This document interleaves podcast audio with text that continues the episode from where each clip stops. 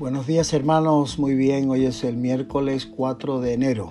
Seguimos, bueno, agradecidos al Señor, contentos, uh, en la expectativa de los días venideros, con las renovaciones del corazón, por cuanto el Señor es el que nos ha dado vida y vida en abundancia. Esa abundancia que se supone tiene que ver con la justicia, la paz y el gozo, que son los elementos uh, eh, esenciales del reino de Dios, ¿no? Y ahí podemos experimentar eh, nuevas cosas cada mañana, que la vida no sea una rutina, sino sea cada día que amanece algo novedoso, porque estamos, estamos moviéndonos en el, en el calendario del Señor. Esa es nuestra, nuestra noción del tiempo y de ahí que cada día podemos decir que este es el día que ha hecho el Señor y desde esa perspectiva, claro que sí, nos vamos a continuar gozando y alegrando y eso no quiere decir que estemos ajenos a, a, momentos difíciles que nos toca vivir, a situaciones a veces inesperadas, pero podemos darle la vuelta a la historia con nuestro corazón y con nuestro pensamiento enfocado en el amor del Señor, en su paciencia, en su fortaleza, en su bondad, en su benignidad y todas las virtudes que necesita, o dicho lo mejor, que vienen desde el cielo, desde nuestro Señor y que son lo que nuestro espíritu necesita. Seguramente, pues, gracias a Dios hemos tenido para comer, hemos tenido techo y sustento y abrigo, pero el, el espíritu requiere mucho más que esto. Y ahí que, de ahí que afirmemos y nuestro corazón, se nos dice en el libro de Hebreos, buena cosa es afirmar el corazón no con viandas, sino con la gracia de Dios. Gracias a Dios por este, esta revelación. Y parte de ese caminar tiene que ver con nuestro acercamiento a lo que el Señor nos dice en su palabra. Sin duda el pan de vida.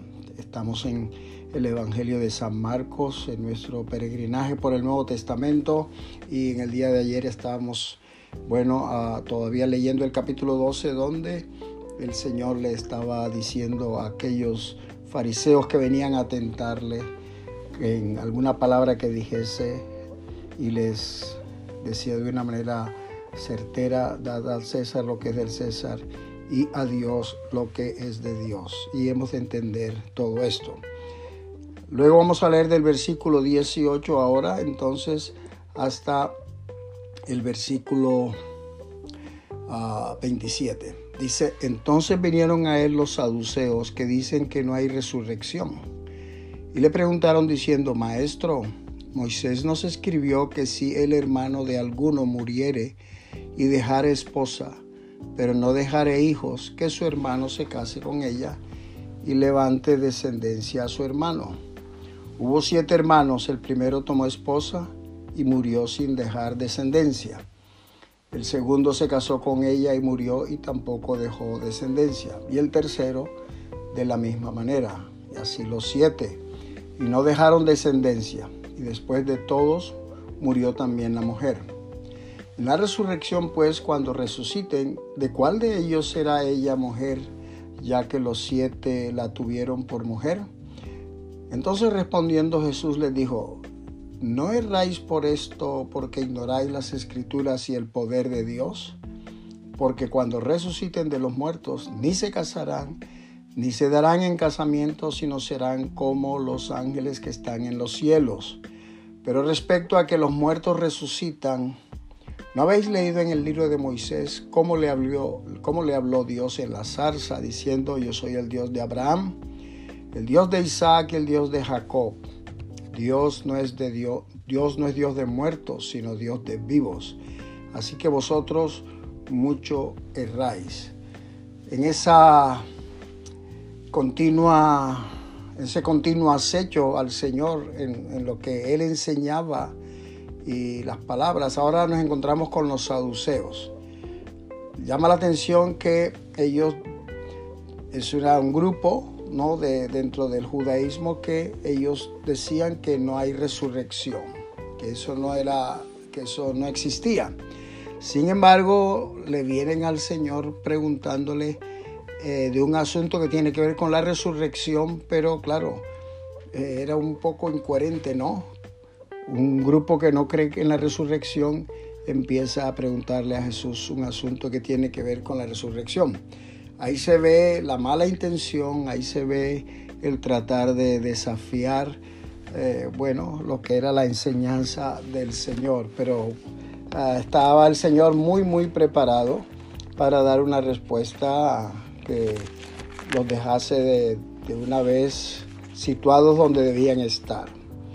Ellos vienen con la pregunta, bueno, sí es verdad, Moisés decía que si un hombre se casaba con una mujer y el hombre moría, el hermano inmediatamente, eh, digamos, el, hermano inmediato tenía derecho a, bueno, el derecho primario para tomar a esa señora por mujer y así sucesivamente, ¿no?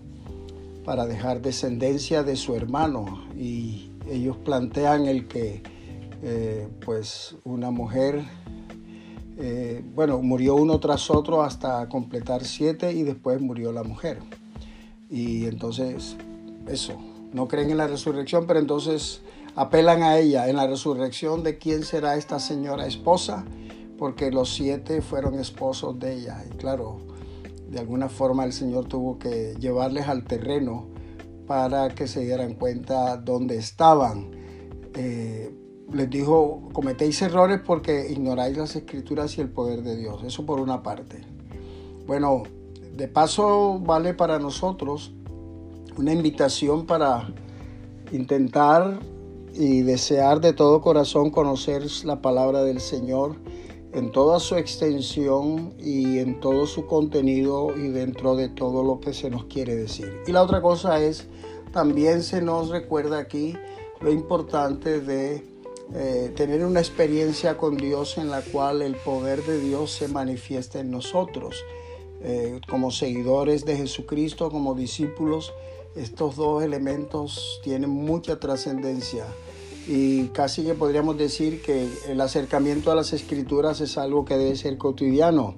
Conocer el poder de Dios tiene que ver mucho con tener una actitud de fe, en lo, sobre todo en los momentos de pruebas en los momentos de dificultades, es decir, que nosotros expongamos nuestro corazón a la, a la, obra de nuestro Dios, a su mano poderosa, no para asustarnos, no para amedrentarnos, no para quejarnos, sino para orar y decir, Señor, lo estoy pasando mal, tengo dificultades en un sentido o en otro, pero menos mal que tú eres un Dios todopoderoso y que quieres manifestar tu poder. Bueno, con los saduceos el Señor les dijo, mira, ignoráis las escrituras y el poder de Dios. No sea así con nosotros. Y la otra cosa que el Señor tuvo que explicarle es que ah, en la resurrección seremos como los ángeles. Entonces no habrá ni casamientos, ni nadie, eh, digamos, ni habrá como estamos aquí en la tierra, ¿no?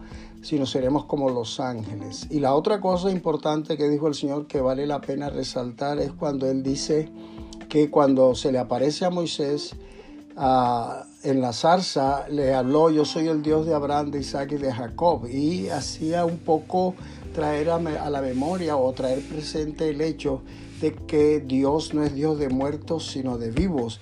En otra parte de la Sagrada Escritura dicen porque para Él todos viven. Y la verdad es que si, lo, si somos entendidos en lo que Dios dice cuando nos morimos, este cuerpo, no está esta, ¿cómo se llama? Esta naturaleza humana, bueno, a veces hay quien muere eh, de una enfermedad y lo entierran, hay quien muere y lo incineran, hay quien muere en un accidente de, de, un avión y nunca encuentran el cuerpo, hay quien muere ahogado y nunca aparece el cuerpo y todo esto porque el cuerpo, bueno, eh, somos polvo de la tierra y, y entonces, pero la Biblia dice que el espíritu vuelve a Dios que lo dio.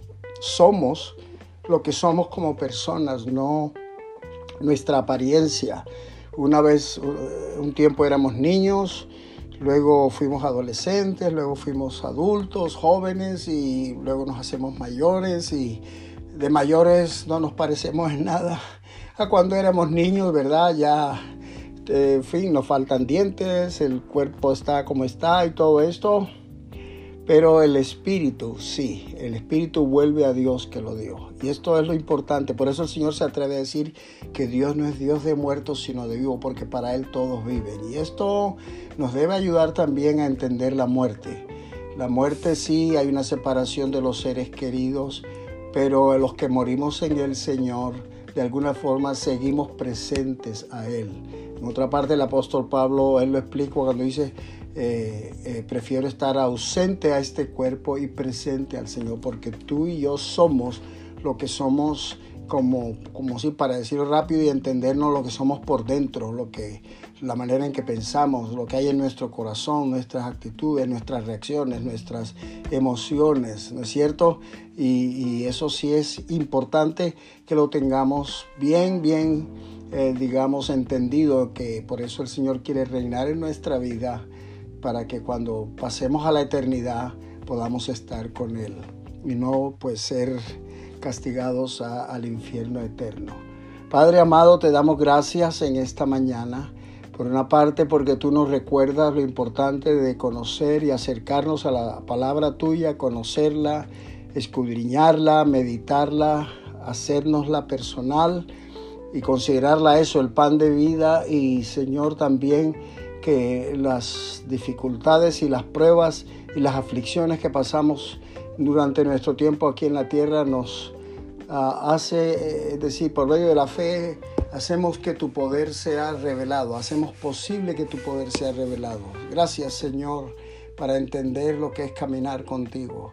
Y la otra cosa, Señor, también, que nosotros sepamos que aun cuando estemos ausentes a este cuerpo un día, Señor, pero estaremos presentes a ti porque tú eres un Dios, Dios de vivos y nos hace ilusión, Señor, aún cuando tuviéramos que abandonar este cuerpo. No le tenemos miedo a la muerte, por, en tanto que nosotros sabemos que eh, el morir, es decir, el morir es ganancia cuando morimos en Cristo. Sí, Señor, esta realidad nos haga sabios en nuestro caminar contigo y también, claro que sí, orando Toda persona que esté afligida, que esté, no sé, con incluso de pronto con una enfermedad terminal, lo, mejor que puede, puede hacer es entregar su vida a ti, poner la vida en tus manos, recibirte como Señor y si pasa la eternidad, que sepa que estará presente a ti, Señor. No hay duda, no hay duda que esta es la realidad de la vida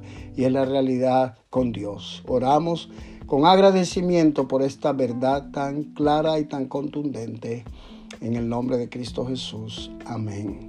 Muy bien hermanos, el Señor nos ayude en todo y seguimos con nuestro proyecto de reunir fondos para el nuevo local y recuerden que este sábado hay una actividad en la cual pues unas hermanas están preparando una comida que será muy especial y están anotándose para contribuir a este proyecto que oramos también que Dios nos de, eh, ¿cómo se llama?, esa oportunidad del lugar que tenga preparado. Inscríbanse, no olvidéis, con la hermana Ofelia o la hermana Alba para esta, o la hermana Ana para este plan y este proyecto. Dios nos dé sabiduría en todo. Un abrazo, Pastor Armando.